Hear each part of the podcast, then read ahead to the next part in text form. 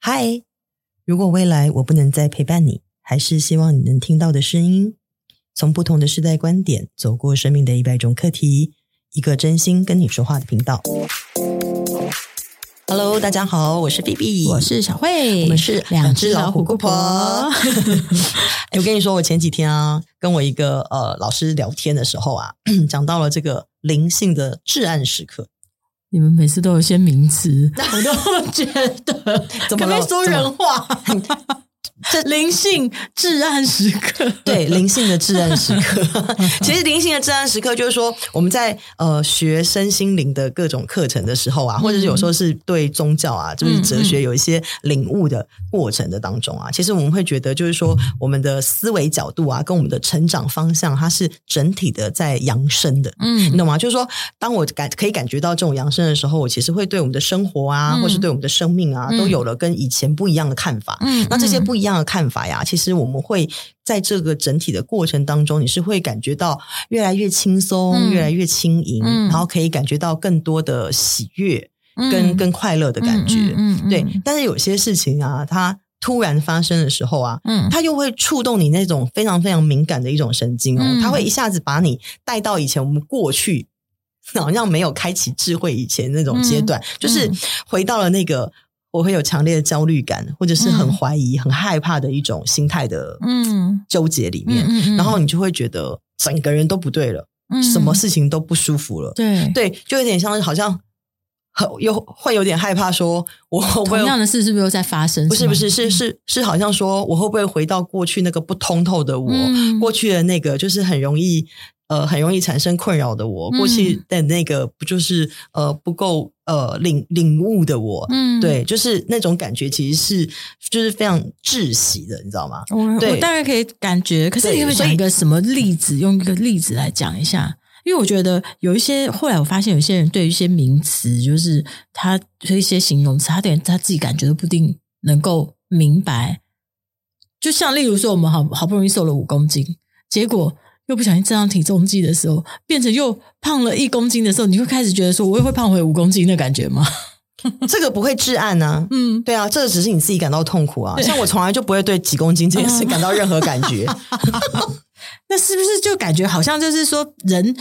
人那个就是要要发怒，或是忧郁症要爆发之前那种一直焦虑，不知道是为什么的一种很感像觉，就是非常的 panic，嗯你会很紧绷，嗯你会觉得很压抑，嗯很窒息。嗯就是当这种时刻发生来的发生的那个那个那个状态的时候，就是你很不舒服，嗯你会觉得说这个问题我好像既不能解决，嗯但是它又不能消失，嗯然后你的心里就是非常的不舒服，跟嗯情绪压力就会非常大。嗯嗯嗯，然后，如果时间稍微久一点了，哎，我说的这个久不是那种什么三个月、三年、五年这种，嗯是那种就是一天、两天、三天，你都会觉得嗯快要 k 笑、快要爆炸了，你知道吗？嗯就是嗯你的神经会变得非常非常的不正常。嗯然后这种状态其实其实就是以正常人来说，不要说是灵性的至暗时刻，嗯就人生里面都会发生这种至暗时刻来临。哎，可是所以忧郁症啊、对情绪病啊，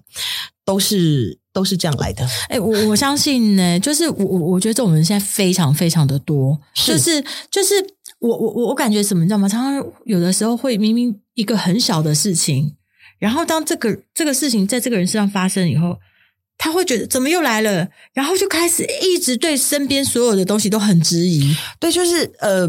他可能呃，大部分的时候都很好，但是会有一些事情立刻触动到他的毛，对，然后当这个毛一旦被触动起来之后，他整个人就过敏了。就焦虑，就是很焦虑。像我，你知道，像像我妈妈也是，就是说我妈是以前有点严重嘛，她变得有点到后来有点忧忧郁郁症。症，可是你知道吗？他他是那种就是说，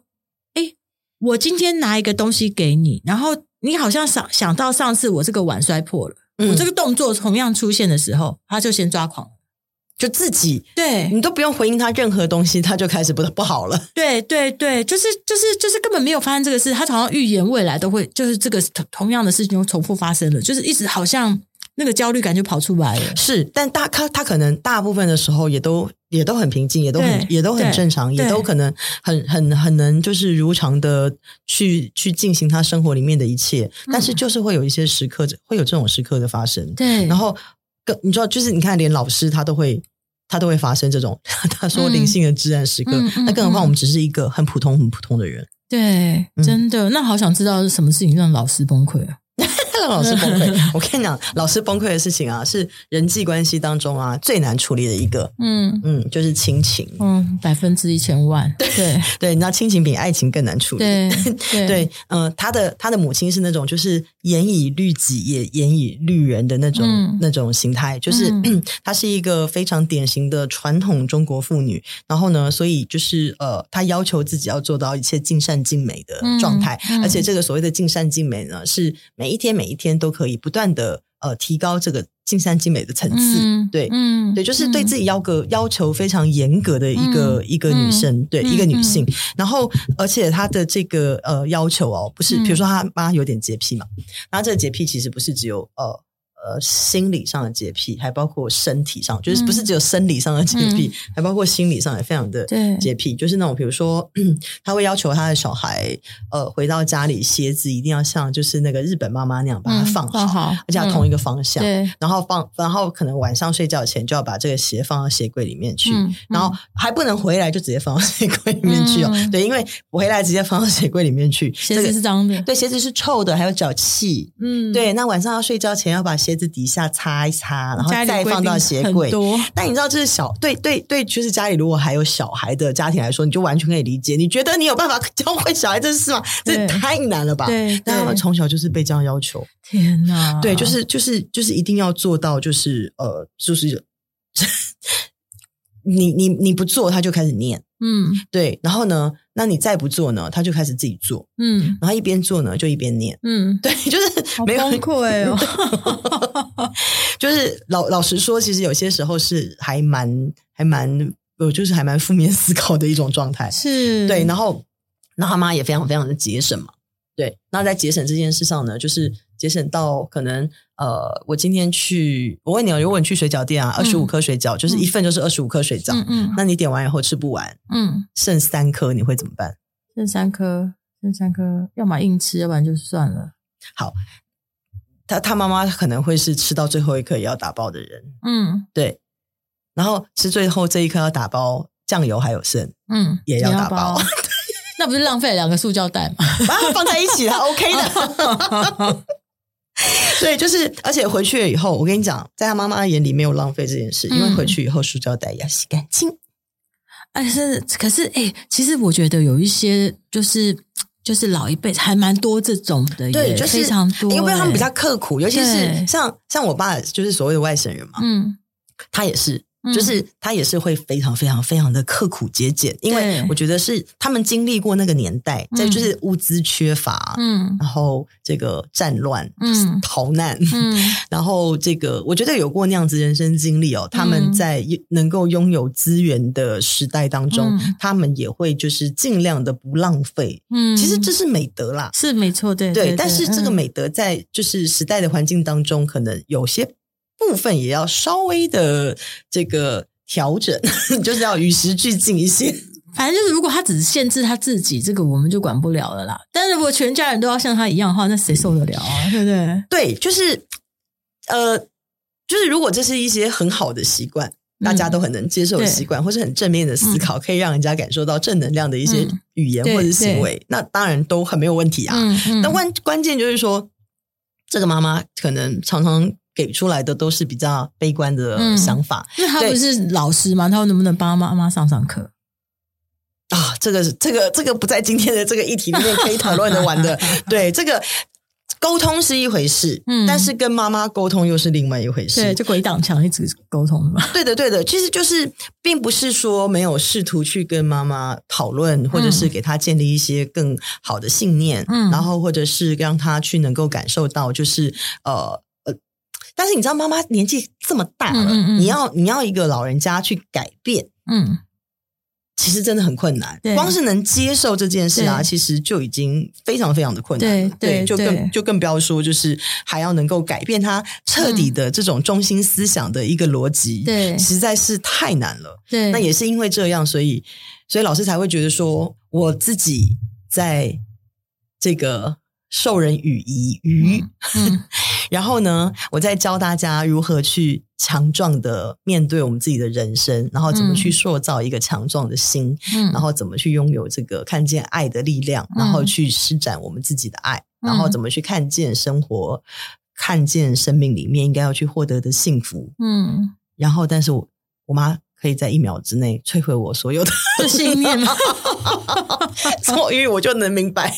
大家要他的崩溃了。对她的灵性至暗时刻是怎么产生的了。明白明白，哎、可嗯是我我觉得真的是我们天哪，就是人都会经过一些考验，你知道吗？像，可是我觉得我跟他不一样，就像就像我自己，可能就是我妈也是重复重复。你知道，我妈可以就是我在打字的，并且我在当编剧嘛，嗯嗯然后我就是已经到半夜很想睡，蹲在椅子上一直打字一直打字，对不对？她可以拉一张椅子在你旁边在，我旁边、嗯一直念我，念三四个小时，一直念一直念什么呀？念经什啊？。么都念。 其实我跟你讲啊，我当下是完全就是我可以把耳朵关起来，完全听不见声音，我真的没有听见声音了 这也是一种功力耶。我完全可以不听见声音，然后把我的事做完。你是真的对对听不见声音我是真的听不见，就像电视按静音真的键安一样静，就是我完全不知。而且，所以你现在问我说他到底念我什么，其实你也我不记不得知道。嗯可是我完全不会回话，我也不想跟他沟通，我也不想改变他。嗯，反正我就是听不见。然后我到后来还可以，就是完全不知道，就是可以完全不把他坐在我旁边这件事当成一回事。 我觉得 你这平行时空嘞，我是也可以当老师，真的真老的师老师这样，那你觉得他有办法给他变成他妈妈？你觉得厉不厉害？这样子， 真的耶，我我不知道，就是我觉得老师其实会有这样的感觉，应该还是蛮正常的啦。嗯就是因为正常人本来就是在面对生命里面，就是做不完的功课啊，嗯就学会一个再来一个，嗯然后你会会了这一个再又又来下一个。嗯所以即使是老师里面，他也有他自己的人生功课要一就是一个一个一个一个面对跟解决啊。哎、可是人生功课难道不能只有一个嘛？就是那么多个，那么多个，真的有那么多个吗？我都觉得人生好像没那么复杂。人生功课当然不会只有一个啊，嗯但是、嗯但是嗯，我觉得是说人生功课是不是只有一个这个问题叫是是对啦，也不对，就是因嗯好好为的活着不就是了 吗？对，就是因为因为有些人的人生呢，他可能一生只解决一个大功课。对，然后呢，有一些其他的小小小小的功课，就也不是什么大事。嗯但也有人的人生啊，他就有很多小功课、小功课、小功课。嗯但你说他人生有什么大功课吗？倒那倒也没有。哦，我还以为哎、我我跟你讲，我就发现你刚刚这样讲，我本来也觉得，我以前一直觉得人生好好的活着，就是反正就这样就对了。嗯可是可是我你刚刚这样讲，我会觉得，对我好像蛮常出现同样的小功课，就是你没克服，它就出现了；你没克服，它又出现。然后你知道吗？就像我像我之前就是觉得说，哦我每次跟这个人合作，就会一肚一肚子火，我的这个案子我下次再也不接了。诶，隔了一段时间，他要来找我，然后我就突然觉得说， 要不要接啊？放着钱不赚，要不要接？要不要接？嗯，等到我再跟他见面再聊的时候，我就更加要确定，我之前说不接就不接，可是等到我拒绝他的时候，我就就是类似这种鬼挡墙，你知道吗？可是我、我克服完这个客户，又来下一个客户，就是一直一直一直一直都会有同样类似的课题一直发生。这种考试到底考到什么时候？考是要考到什么时候啊？考到你，考到你不管谁来， 嗯，不管什么时候，嗯你都能够知道如何的去快乐的去面对这个功课。哎，我跟你讲，这很奇怪哦。嗯，当你能够这样面对的时候哦，这些困难啊，或者这奇怪的客户啊，这些考试啊，嗯，它就不来了，一个一个就不见了。还是都很喜欢。后来才会， 当你彻底的接纳跟转变你的思维角度了之后，那个喜欢才会出现。但一开始的时候，你会发现，哎，真的耶，我可能就再也不会遇到这样的客户了，我再也没有这个考题了。真的有那么简单吗？我我我举个例子，我举个我自己的例子跟你说好了。嗯 就我以前工作的时候啊，就是对主管啊，嗯我都会有一个，刚开始我很喜欢他， 嗯过一阵子我就不喜欢他。嗯嗯嗯， 对，然后我刚开始的时候还想说，嗯，我觉得我适合的工作是不能有一个中阶主管，我要直接是能够 report 给老板的一个嗯这样子的工作形态。对我刚开始找到的一个模式，我自己嗯认为是这样子的。嗯然后呢，呃，那很巧，但好巧不巧，就是虽然我的位阶当时并没有这么的高，嗯可是我的确都是可以直接 report 给老板嗯这样子的一个、嗯嗯嗯嗯嗯一个工作形态。嗯嗯然后，呃，但问题还是一直来，就是我嗯还是会遇到。那种形态的老板跟嗯那种形态的、不那种形态的主管，或者是那种形形态的其他的这个、嗯呃呃东工作的同事，嗯，对嗯嗯然后直到嗯，直到我后来有一个机会可以到中国，嗯然后呢到大陆去的时候，呃，我一个非常非常好的姐姐，她就给了、我就行行前嘛，我就去跟她讲了说，嗯嗯哦，我即将远行，嗯然后我会到去去去去做这样的一个嗯决定，对我嗯说我要去大陆工作了嗯然后呢，呃，后来他在我临前，他就跟我讲一句话说：“我跟你说，你这人就是什么都好，但是你有一个习惯，你有个毛病，你真的一定要改。嗯就是啊，不要看不起你的老板。然后我记得那时候他跟我讲完后，我们在这个题目上大概讨论了一个多小时。因为嗯我跟他说我没有，嗯然后他就跟我细数了我真的人生以来一直一直他认识我一直到现在，嗯，对，就因为他是自从我从国外回来之后，他一直看着我嗯在每一个工作的领域里面的嗯经历过的每一件事情的人，嗯嗯嗯嗯他很清楚。然后他也是一个很大公司自己的老板，嗯，然后呢，所以他对我他就说，我对你的观察就是这样。嗯你总是会在你的工作过程当中啊，渐渐的就瞧不起你的老板。远香近臭吗？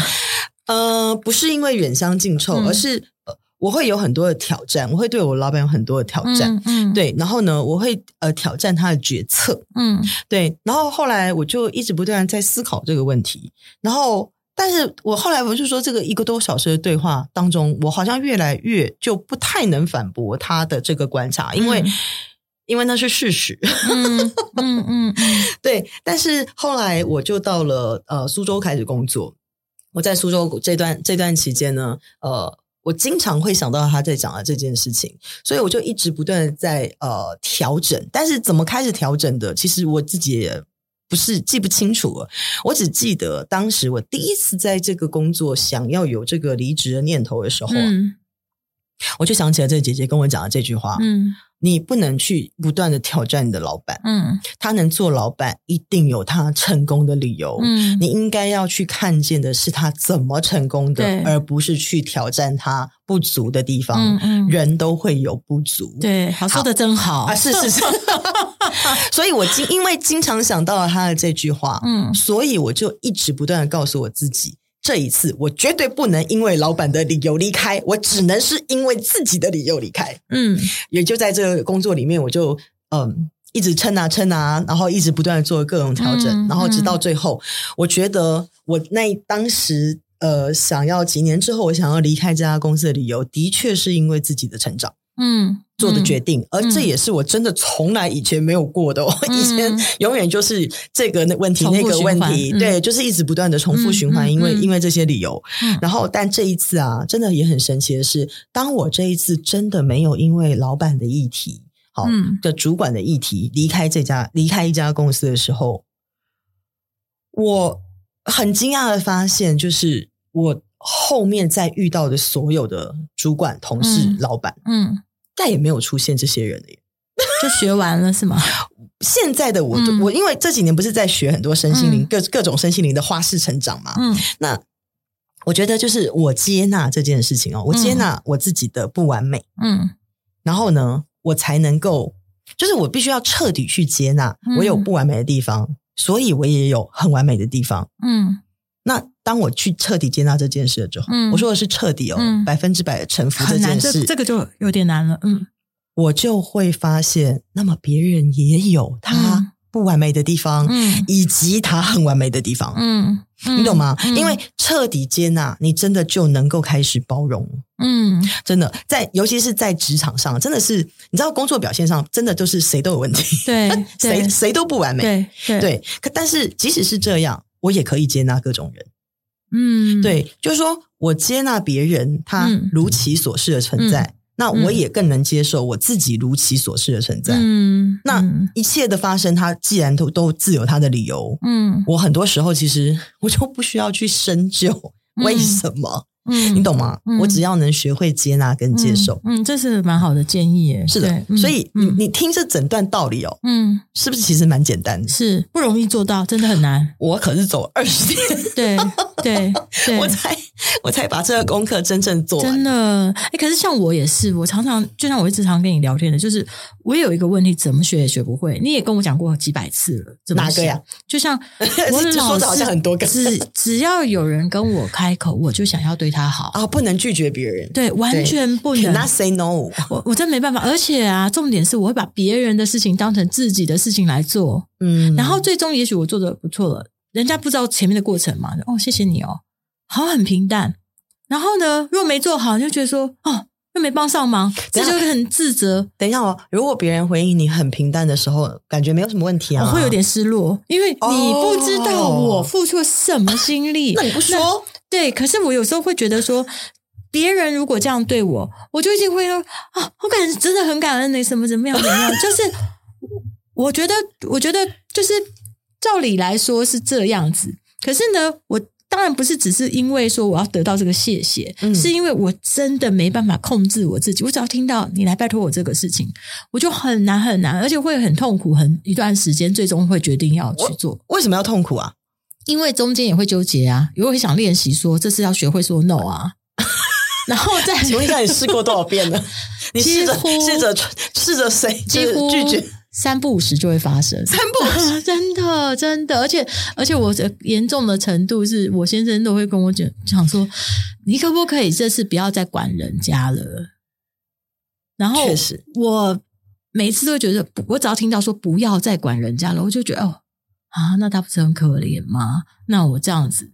我就做不下去，我就一定会反反复复，然后就是就是你懂我这个吧，鬼挡墙的过程，我真的很痛苦，嗯、懂？这这有超过三十年吗？一定有。那我从小就会这样子、欸，你尝试过多少种方法去解决这个问题？呃，只要我能想象得到的，我都会试试看。 OK 但是很大部分的时候，我说完拒绝完之后，我回家还会一直想，嗯，那他怎么办？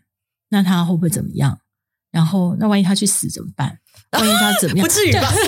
有些时候，有的时候是借钱，有的时候是什么？就是有时候讲的很可怜的时候，我真的不知道要怎么办。可是因为这样，你没有受过伤吗？ 常常啊，你又不是第一天认识我， 那受伤了之后，你的选择呢？我还是你就觉得这是在重蹈覆辙，就是鬼挡墙啊，好，可是你已经开始以为觉得这样的一个状是态不对的，嗯是是有问题的，是吧？对对对，那就是这个工作开始让你看见了，你懂吗？这个功课啦，不是工作，这个功课已经开始让你越来越不舒服了。嗯就到了你应该要慎重其事的去面对这个功课的时候了。嗯，我有慢慢在改变，你有感觉出来吧？就是是的就是有一些人我断舍离了，有一些人我怎么样了，就是是的我有是的慢慢开始在做这件事，但速度不够快，而且我已经五十岁了耶！你想想看，哎，五十岁也没有什么关系啊，因为反正功课这么多，你知道吗？它是一个一个接一个来的。 那你那我这不是解完解决完这个问题，就再也没有功课，到底还有多少功课？ 有多卡少点太多，谁的卡点都多，嗯， 嗯对，只是有些人觉得卡的特别卡，有些人看待卡点他可能不太介意，嗯你知道吗？就是嗯你刚刚问说人生有多少功课，人生有多少功课这个问题，我不知道，我不知道、欸、它重要吗？因为你知道了，你又能怎样？你不知道，你又不能怎样？嗯，真的。可是我觉得还蛮重要的，因为如果我现在知道说我这个过完以后，还有一个，还有一个，还有一个，还有一个，那我要到的，如果我知道说我、这个功课做完了，就像读书一样，我现在念了四年级，嗯我五年级、六年级就毕业了对毕业了对我毕业了。 OK，对，那这样子我就会很开心啊，因为我就知道后面就是一个 happy ending 嘛。 OK，那但是对人生来说呀，嗯，你能知道的是什么？死亡的时间吗？你觉得如果人生都没有功课，你的人生能发生什么呢？就像举个例哦，比如说你觉得啊，学霸在念书的时候，嗯，他会不会感觉到压力？我觉得是个人都会有压力吧。但是他可能是不是没有我们压力这么那大？肯定啊，那他是学霸、啊。 好，那那那这就是喽，他可能有解题的方式，我没有。 那就是了呀。你真的讲的太好了，因为那就你看哦，如果我们学会面对人生功课的办法。好，不是只是光光去想着说，嗯呃，不是只是光光去说我们去学解决每一个功课的方法，那我们是不是就很容易，很像学霸一样，嗯面对我们的人生里面，让我们觉觉得那些很痛苦啊、嗯很辛苦、很心累的嗯各种挑战跟困难，嗯，我也不会有这么大的压力。因因为就像学霸遇到考试题一样，嗯他他他会想着是我去学会这个解题的技巧，嗯，那我就会在面对各种类似的题目的时候，类似的题型的时候，嗯我都会知道怎么去解对这个题目。嗯对，那同样的，我们面对我们自己的人生功课也是一样，就是我只需要去经过、去学习、去体验这个功课，嗯，然后去了解到这个功课到底想要告诉我们什么。嗯，然后当我们去找到这个功课要告诉我们什么时候的这个答案的时候，那就好了呀。我们要去学会的是面对功课、挑战困难的这个心态。嗯你把心态摆正了，嗯你的思维跟想法就会不一样了。因为思维想法，它会是一种开阔的去理解这整件事情。嗯就像学霸看见解题技巧这件事，嗯会比学会解这一道题嗯还要重要。他学会了这个技巧了，嗯对吧？他的眼界就大了。嗯那你在面对一模一样的功课再来的时候，你根本就没有任何感觉，你就会觉嗯得就是它是有更多、更快、更好的方式可以去面对跟解决啦。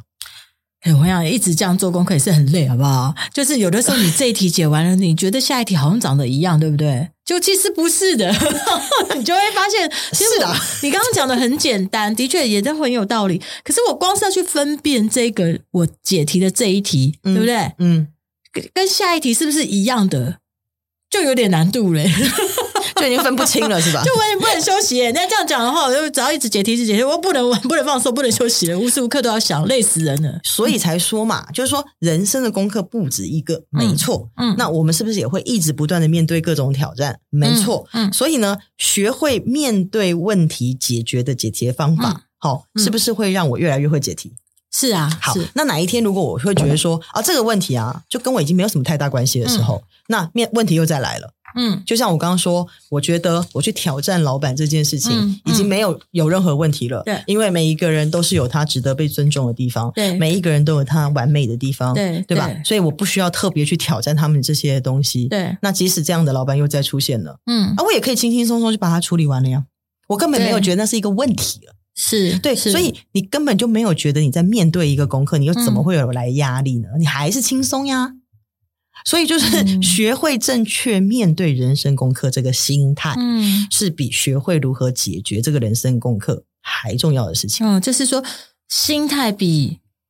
方法你重要做，个找到这个正确方法更重要。你对知的道心态正确，怎么样都正确。对的。面对功课的心态正确了嗯以及去找到看见自己的方法了。如果我们说把面对功课、人生的功课看成我们到了，就是说我每天中午时间到的时候，我就会想吃饭，想吃午饭。对吧？嗯你时间下午时间到了，如果你有喝奶茶的习惯，你就会觉得下午到了我就要喝下午茶。嗯你晚上时间到了是不是要吃晚餐？嗯，？是不是都很自然发生 假扣当假报就对了，是不是？ 呃，因为你还是没有摆正心态，你才会觉得面 对功课是辛苦的，对，你知道吗？所以就是，如果你还会觉得你，你如果是很自然的发生在你生命当中每一件这样的事情，嗯你会觉得人生功课有这么可怕、这么痛苦或这么不能令人接受吗？你这样讲，我突然想到，对对对对，你知道吗？像我女儿刚开始学那个加减的时候，然后她每一题都错，让我们鬼吼鬼叫，桌子拍很多次，然后我真的是鬼吼鬼叫哎、然后你知道，有时候吼到我婆婆都会觉得哦，你看不下去，然后把门关起来这样，然后。可是我跟你讲，我之前就是因为不想再吼了，我就看，我现在想说，他不是故意的，他不是故意写错的，那我怎么让他听懂呢？然后我就用了各种方法，一直问他你为什么会这样，你为什么？然后理解了他为什么会这样想。哦，那比方说，我举个例，就是什么，诶，什么什么东西十五块，什么东西十三块，什么比什么差多少？我一开始就要用背的，嗯差多少就用减的。然后他有时候会忘记说，妈妈，你不是他不现在不是写差多少、诶，他是谁比谁多多少？ 然后你懂吗？这就是它是解题对对。后来我就想，哦，那他能解我题要就好了嘛。对我本来想要背起来，后来我想说不对不对，你看有的时候叫谁比谁多，对不对？我比你多还比你少，那你是不是要把你的去掉？什么就找了另外一套说法。嗯，自从他听懂之后，嗯他完全没有这个问题了。就再也没有混乱过了嗯对。加减的问题就没有这个问题喽。 OK，当然，后面还是现在出了新的执事，就有另外一个问题了。 所以就是就是，但是原本的东西，只要是那个逻辑，他一定能够解出来。所以他，你看是不是面就是。其实有时候常常会是这样，就是我们去面对一些问题的时候，我们会把这些事情啊，先去先去想解决的，就是怎么解决别人，嗯不是怎么解决我们自己。嗯，所以面对人生功课，其实也是一模一样的状态，嗯就是我们会想要去解决一个问题，嗯但如果我没有觉得人生功课是问题，嗯它是正常就在我生命里面会发生的事情。嗯所以我面对到困难来的时候，我嗯自然或者心态调整好了，我会觉得它是正常会发生的。嗯，所以我只要就是经经历过它，你嗯懂吗？嗯学习怎么面对它，嗯，对，嗯那能解决就解决，嗯那不能解决就晚点解决。嗯，对，嗯总而言，之，它始终会解决。嗯，嗯一年不能，，两年不能，我死前那一天解决也可以。嗯嗯，你现在这样再想哎来想想，这个功课它会是这么的困难吗？对吧听起来容易多了，嗯嗯但实际上也要等到碰到以后。就我觉得你讲的很有道理，就是说，呃，我们我通常碰到问题的时候，不见得会把问题想的那么深入。对就像你有时候会常常一直问我说：“那你现在这是什么感觉？嗯你那什么感觉？”有时候我觉得，诶，我当下没注意我什么感觉。然后你问我的时候，突然愣在那，我想说，嗯，对吼，我好像没有想到。你这样挖掘问题的这个逻辑，我没有学会，我就永远会在这个连自己心情都搞不懂的情况下，一直在鬼挡墙。嗯，就像有些人也常会问说，他为什么要这样对我？嗯我做了什么？不不不不，嗯嗯那、他为什么要这样对我？然后就问问题就是在他为什么要这样对对我？对，可是真正的问题，可是你要解决的不是他能如何对你，嗯你真正的问题是，那你想要什么？嗯比如说，我到底是想要他怎么对我呢？嗯，那又或者是你到底是为什么觉得他这样对你有问有题什呢？么感觉？嗯为什么要有这感觉呢？嗯对，为么？什么有这个感觉呢？嗯嗯所以你嗯希望的、想要的是什么呢？你懂哦？啊，嗯当当你能够有这个心态去面对的时候，就像我现在自己面对我自己人生功课的时候啊，其实我都会先去想，就是我为什么要面临到这件事？嗯这件事到底是要让我学到什么？嗯，我愿不愿意学？因为这也是关键的。我不愿意学，我可以现在不解决啊。我又没有说一定要随时随地解决我的功课，嗯对吧？还是嗯说，其实现在这个问题我是不想面 对。嗯那如果我不想面对，可能就还有刚刚说的，就还有一个背后的理由吧。嗯对，嗯那那个嗯背后的理由会是什么？嗯那更深层次的问题又会是在哪里卡住？嗯对，就会，所以这个地方一定是在，就是我要去找源头，找本质，嗯然后